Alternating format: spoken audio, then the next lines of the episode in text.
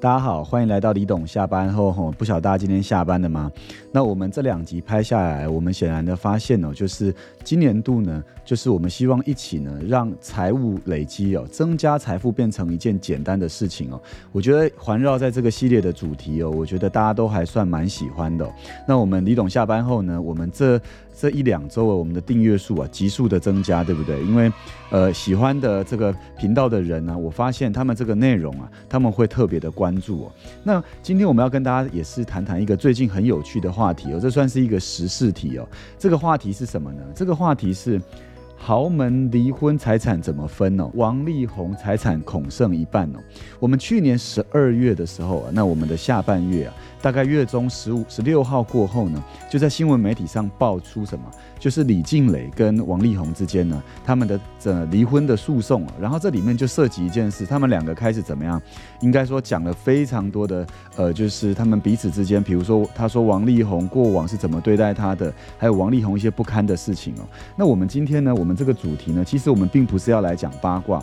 我们每一集一定要增加什么？我们的财务知识哦。所以呢，今天谈李静蕾跟王力宏的离婚哦。现在在二月的时候已经正式拍板定案了。那我们今天呢，要来讲讲这里面有什么是要累积的财商哦。那很喜欢我们的，记得一定要追踪订阅，开启小铃铛，给我们按个赞哦。那这一集呢，其实我今天特别挑这本书，可这本书我觉得大家不用特别买。为什么？因为王力宏跟李静蕾的离婚呢，这里面大家都知道 K P N G 对不对？KPMG 是一会计事务所，它是一个跨国的会计事务所。这一本书叫做《写给金融业高资产客户经理的第二本税务书》哦。那今天并没有要谈太多高资产的问题哦，我是要谈哦，就是在关系里面以及在婚姻里面的财商应该要累积的知识，这也跟投资有一点点关系哦。那我就把这本书找来，我等下会补充给大家相关的一些讯息哦。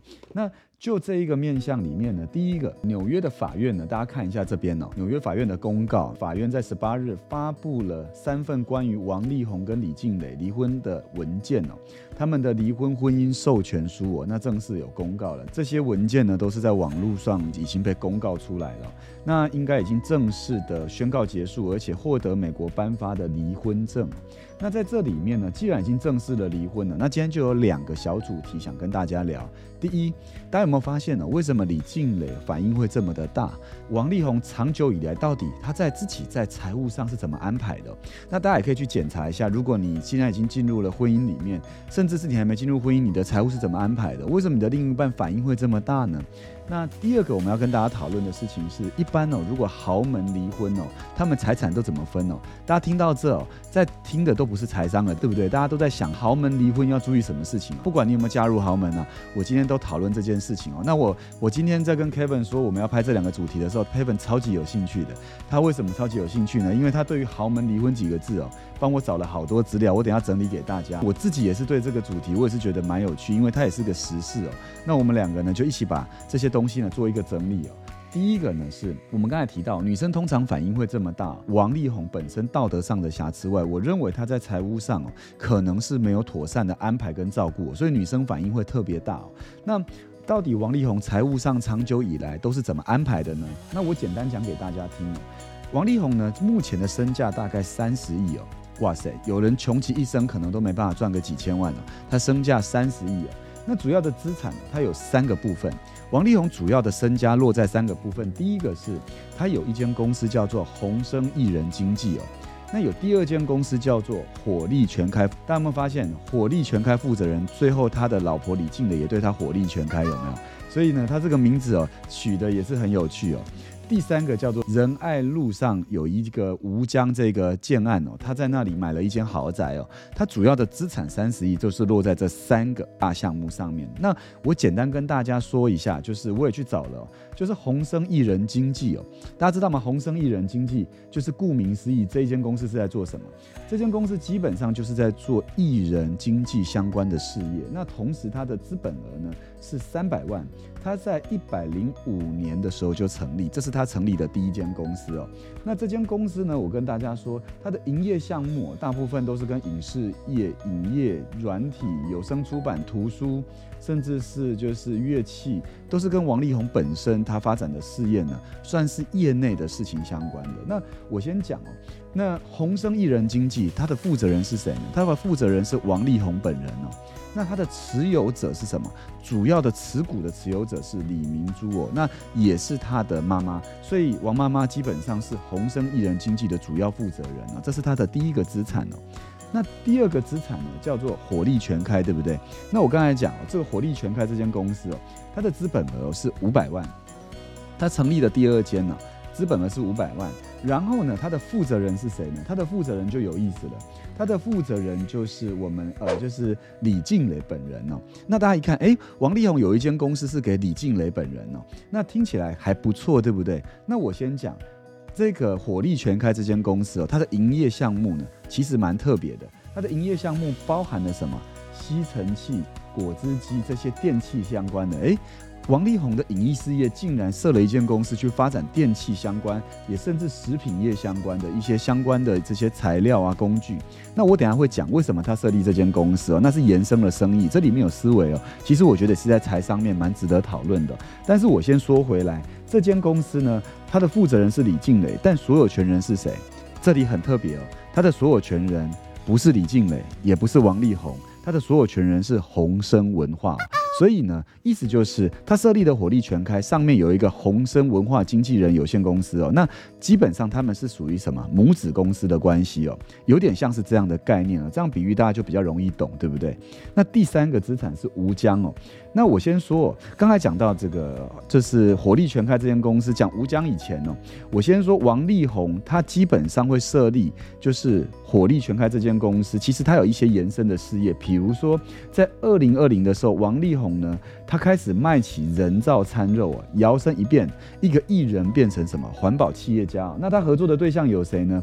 我跟大家说，他合作的对象非常的大咖，他合作的对象是当时演《铁达尼号》的导演哦，科麦隆夫妻哦，这是第一个合作的人哦。那第二个人呢，大家一定有听过披头士，对不对？哦，不对，有些人可能没听过啦。披头士是我们更早期的民民谣歌手嘛。那披头士呢的小孩哦，他叫做玛丽麦卡尼哦。他这是他第二个合作的对象哦，第三个是石油大亨哦，就是洛克菲勒家族的呃人哦，那是第三个他合作的项目。那这些他们共同去携手呢，打造了一间公司叫 Green Monday。那这个 Green Monday 用募到了七千万美金哦，他们去做了一个叫做什么？做了一个叫做人造餐肉哦。那这个是属于一个环保事业哦。大家有没有发现，这跟餐饮有关？那就跟刚才他列的这些营业项目有关。那我这里讲一点哦，其实王力宏应该也蛮有。生意头脑的怎么说呢？他本业发展艺人，大家有没有记得我们讲到长尾效应？基本上你要做其他的事业体，甚至你有一些延伸的东西哦。举个例，你从 A 延伸到 B，可是王力宏有没有就是把他过去的累积放掉？没有，他用他过去的累积去发展环保事业哦。环保餐饮业哦，那这样的角度，他一下摇身变成企业家哦。那大家有没有发现，这个也是长尾效应的一个范例哦？如果不晓得长尾效应是什么的，各位一定要去听两集前的李董下班后，大家请看这个连结哦。你一定要回去看什么叫长尾效应，因为长尾效应是对投资影响很深的一个理论哦。有机会大家也可以去翻翻我说的那本书哦，因为我们现在每一集都希望推荐一些书籍给大家。好，那既然王力宏这么会做生意，我刚才讲到吴江，对不对？大家有没有看一下吴江？吴江在哪里呢？这是仁爱路圆环林荫大道旁吴江的这个侧边的图哦。大家我们一看，一看就是豪宅哦。那吴江呢？它是在二零零九年的一个建案哦，当年的总营销有六十亿啊。大家知道吗？这个豪宅哦，吓死人了。它总营销六十亿，那交屋名单里面包含几个名人哦？有一些名人住里面哦，比如说红人集团的王文洋。那王文洋就是王家的喽。那第一个王家住在这里哦。第二个预创科技的某个大股东，以及陈红投资，陈红投资也是很有名的，他们金老板哦。然后永丰余的关系企业代表人呢，都住在这一栋，也包含了一传媒的主席黎智英，大家都听过。黎黎智英他基本上就是什么呃一周刊的创办人嘛，那再来是艺人许慧欣哦，也是住在这里，所以吴江这个案子大家看，我刚才举的这些人应该都是算是鼎鼎有名哦，所以这个建案自然而然不会太便宜哦。那吴江基本上王力宏当时砸了四亿哦，用无贷款的情况下全现金买的仁爱路豪宅。各位，你买房会不会用全现金？各位，现在有人买房用全现金吗？这很显然哦，这是不符合财商的，大家知道吗？买房绝对不可以用全现金哦，因为买房用全现金呢，基本上是一个非常不好的，在税务上，我觉得是一个非常不好的事情哦。那而且加上现在贷款利息很低哦，应该把现金留着，怎么样去做更多的投资，对不对？所以这里简单讲这个财商观念哦。那当时王力宏含六六个车位买，买了两百五十一平，那这个建案总共有二十一层哦。那拆算后，王力宏当时买的单价平均在两百零九万，哇！各位，我们现在一平台北市哦，到一百万，大家都觉得贵的要死。这个建案两百零九万哦，那呃，就是说我自己上呃上个月吧，我去了高雄看了一个高雄第一豪宅哦，因为这是应该说就是一个厂商引荐啊。我去看了以后呢，我先跟大家讲，去看了这个第一豪宅呢，吓死人。跟我觉得他跟仁爱吴江哦，基本上也非常的有拼头啊。但是基本上在高雄地区呢，他们那里的开价大概就是仁爱吴江的四分之一左右啊。那有没有发现蛮平易近人的？那我有机会再跟大家聊聊我去不同县市看到的地产呢。也希望有一天我们也能买豪宅，对不对？一起努力怎么样打造自己的什么财务的知识，然后累积财商哦。你就慢慢的，你不能买豪宅，也要买一间小房哦。好，这就是我鼓励大家的。那我先说呢，基本上这个豪宅呢，它是由谁持有呢？它不是由王力宏持有，也不是由李静蕾持有，它是由宏生文化公司持有。那基本上呢，这个在购买时就已经登记了。那所以呢，在这个期间都没有做变更哦。那我这里做个小结哦，王力宏的财务思路是怎么样？第一件事情呢，他的财务思路比较是建防火墙。大家有没有发现，基本上他的最母公司哦，这个就是基本上是由他的母亲持有。然后这个火力全开，表面上负责人是什么李静蕾，可是实际上他是 under 在什么这个母公司下面哦。第三，仁爱无疆也是由这个宏生文化这个法人持有，那他的持有人主要的所有权人也是母亲哦，所以呢，可以看得出他的财务思路呢是比较是保护自己的。所以大家有没有发现，李静蕾要离离婚的时候啊，才会有这么大的反应呢？所以最后为什么他要这么多的收证哦？这是有原因的。那我我今天呢，因为我们这个我们的节目里不是在讲八卦的，我们节目里在帮助大家累积财商哦，所以这部分如果大家理解了以后呢，你就知道哦，原来他前前。后后为什么会有这么多的收证，这么多的八卦，以及把甚至把他招妓的事情全部都怎么样掀出来？是原来在这个财务的背景下面哦，好的财务观念跟关系哦，我觉得应该是要能够照顾对方哦，然后也要能够保护彼此，对不对？这是我自己的观点啊。那很多事情其实是可以商议，只要有共识就好了。那我觉得女生一定要增加自己的财商是一件很重要的事哦。你不只要懂投资，也要懂法律哦。好，那我接着讲呢，就是。基本上呢，讲完刚才这个背景呢，那我要讲第二个主题是什么？一般豪门离婚财产到底怎么分的？这个离婚财产是这样子的，我们讲一件事哦。刚才我有提到这本书，对不对？那这本书里面其中有一页哦，它是在讲民法一百。一零三零之一条哦，那啊这里讲到民法，大家就是觉得哇，这怎么这么硬，对不对？不会，我跟各位说，我讲一个非常重要的小常识给大家啊，因为在民法的这一条里面有一个叫做剩余财产分配请求权哦。那这个剩余财产差额分配请求权是非常重要的概念。简单来说，它是什么意思呢？它的意思我这边也有把它写下来，我念给大家听哦。简单说就是离婚后。剩余财产分配请求权指的是双方有几个关键字哦。第一是婚后的财产，一定要是婚后的财产。我举一个例，如果我婚前呢，你买了一间房子，这个算不算婚后财产？这不算哦。要是婚后财产，第二要扣掉债务。假设今天婚后财产如果没有扣掉债务，要优先把债务扣掉，它的余额作为一个基础。来计算，然后除以二，这个叫做基准值。然后两个人拥有的资产以这个基准值，如果比较多的，就要分给比较少的；比较少的就可以得到比较多的。然后直到两个人的水位是平衡的。所以呢，简单讲，这几个关键是：第一个是婚后，第二个是扣掉债务，再来是。除以二作为基准基准值，然后去平衡彼此的债务。那从这个角度来看呢，我们来看看刚才王力宏他们家他持有的几个事业体，他的财产如果就离婚，他会怎么分呢？他们当时的结婚所在地在美国，只是我今天想跟大家举台湾的例子，是以他们的例子在台湾，他的资产会怎么分呢？第一，宏生文化会怎么分呢？我先讲宏生文化的负责人是谁？宏生文化的负责人是王力宏的妈妈，所以李静蕾如果就离婚，婚后财产分配请求权他能够分吗？我先跟各位讲，第一，他没得分；第二呢，火力全开这间公司怎么分？他负责人是李静蕾，可是所有权人是谁？是宏生文化。那这个宏生文化背后的所有权人是谁？一样是王力宏的妈妈。基本上，王力宏是把所有的资产都放在妈妈名下的人哦。那这部分由妈妈来庇护。可是从这里也可以看出哦，王呃，我认为这里要跳脱我，就是主观的观念是各位有没有发现，这里面如果是这样，婆媳关系会很很难好的。为什么？因为李静蕾基本上怎么样，她也会。非常没有安全感，而且会 argue 很多事哦。那我觉得这两兆呢，基本上他们都有他们的问题哦。那我们就财务面来看，基本上呢，我我们要注意的事情都要去注意有没有得分哦。那第三呢，有名的吴江要怎么分哦？所有权人宏生文化，他基本上所有权人是宏生文化，又是妈妈，一样没得分。那我这里要讲一个小常识哦，如果基本上以李静蕾来说，他的每一项都没得分。但是如果今天各位，我讲一个法律小常识给各位听哦。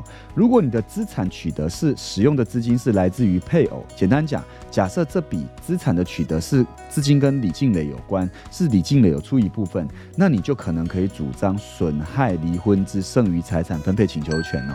那有机会呢，当然你们可以来信哦，我会请我们的律师也简单的可以回答给各位。如果你有相关的疑问呢，当然最好不要有这样的疑问，对不对？因为我们希望能够比较怎么样，大家都不要有这样的问题哦。可是你真的有疑问，可以在下面留言哦。好，那我接着讲呢。所以李静蕾很有可能是净身出户。所以呢，呃，媒体后来也讲，王力宏为什么这过程这么辛苦，就是这样的整个脉脉脉络背景。那我最后要说，媒体也透露，最后王为了息事宁人哦，还是有给李静蕾。第一个，他最后应该是会把吴江过户给李静蕾了。但是王力宏应该说给李静蕾，我觉得这里面也有一件事让大家知道，因为吴江是由公司持有，他。过户给李静蕾这个赠与哦，他不用付赠与税，因为他基本上是公司持有的，这就法律面哦。这个小常识提供给大家哦，他不用进，他不用给赠与税，所以他省下来了。可是李静蕾可能要有一个麻烦是什么？他意外得到这笔资产，他当年哦以后要缴很高额的所得税哦。所以我看到这其实哦，应该说这部分王力宏在财务上其实应该说他真的是偏保护自己的多。那这是从律师解读的角度来看哦。那再来呢？吴江后来给了吴江后，基本上呢，李静蕾也要求要赡养费，他要求赡养费非常高哦，一点五亿哦。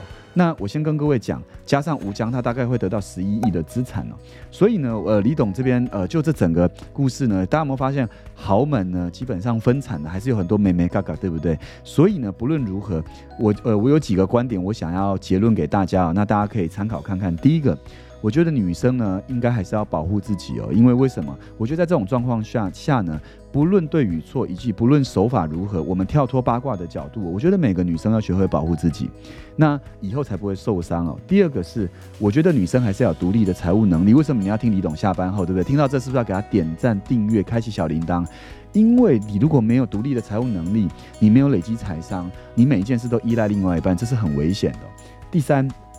每一个人都要增加税法的知识哦，当然一定也要常常看李董下班后，因为有时候我们也会做一些小提醒，对不对？以及小笔记给大家啊。那我觉得第四个最后一个，我认为结婚一定要找一个价值观相近，然后也会照顾彼此的人哦。不论财务怎么分配都好，可是一定要建立在一个愿意照顾彼此的前提下。不晓得大家喜欢这集李董下班后吗？如果喜欢的话，一定要追踪起来，一定要给我们订阅、点赞，然后支持我们，开启小铃铛好吗？那我们就下期再见喽，拜拜。拜。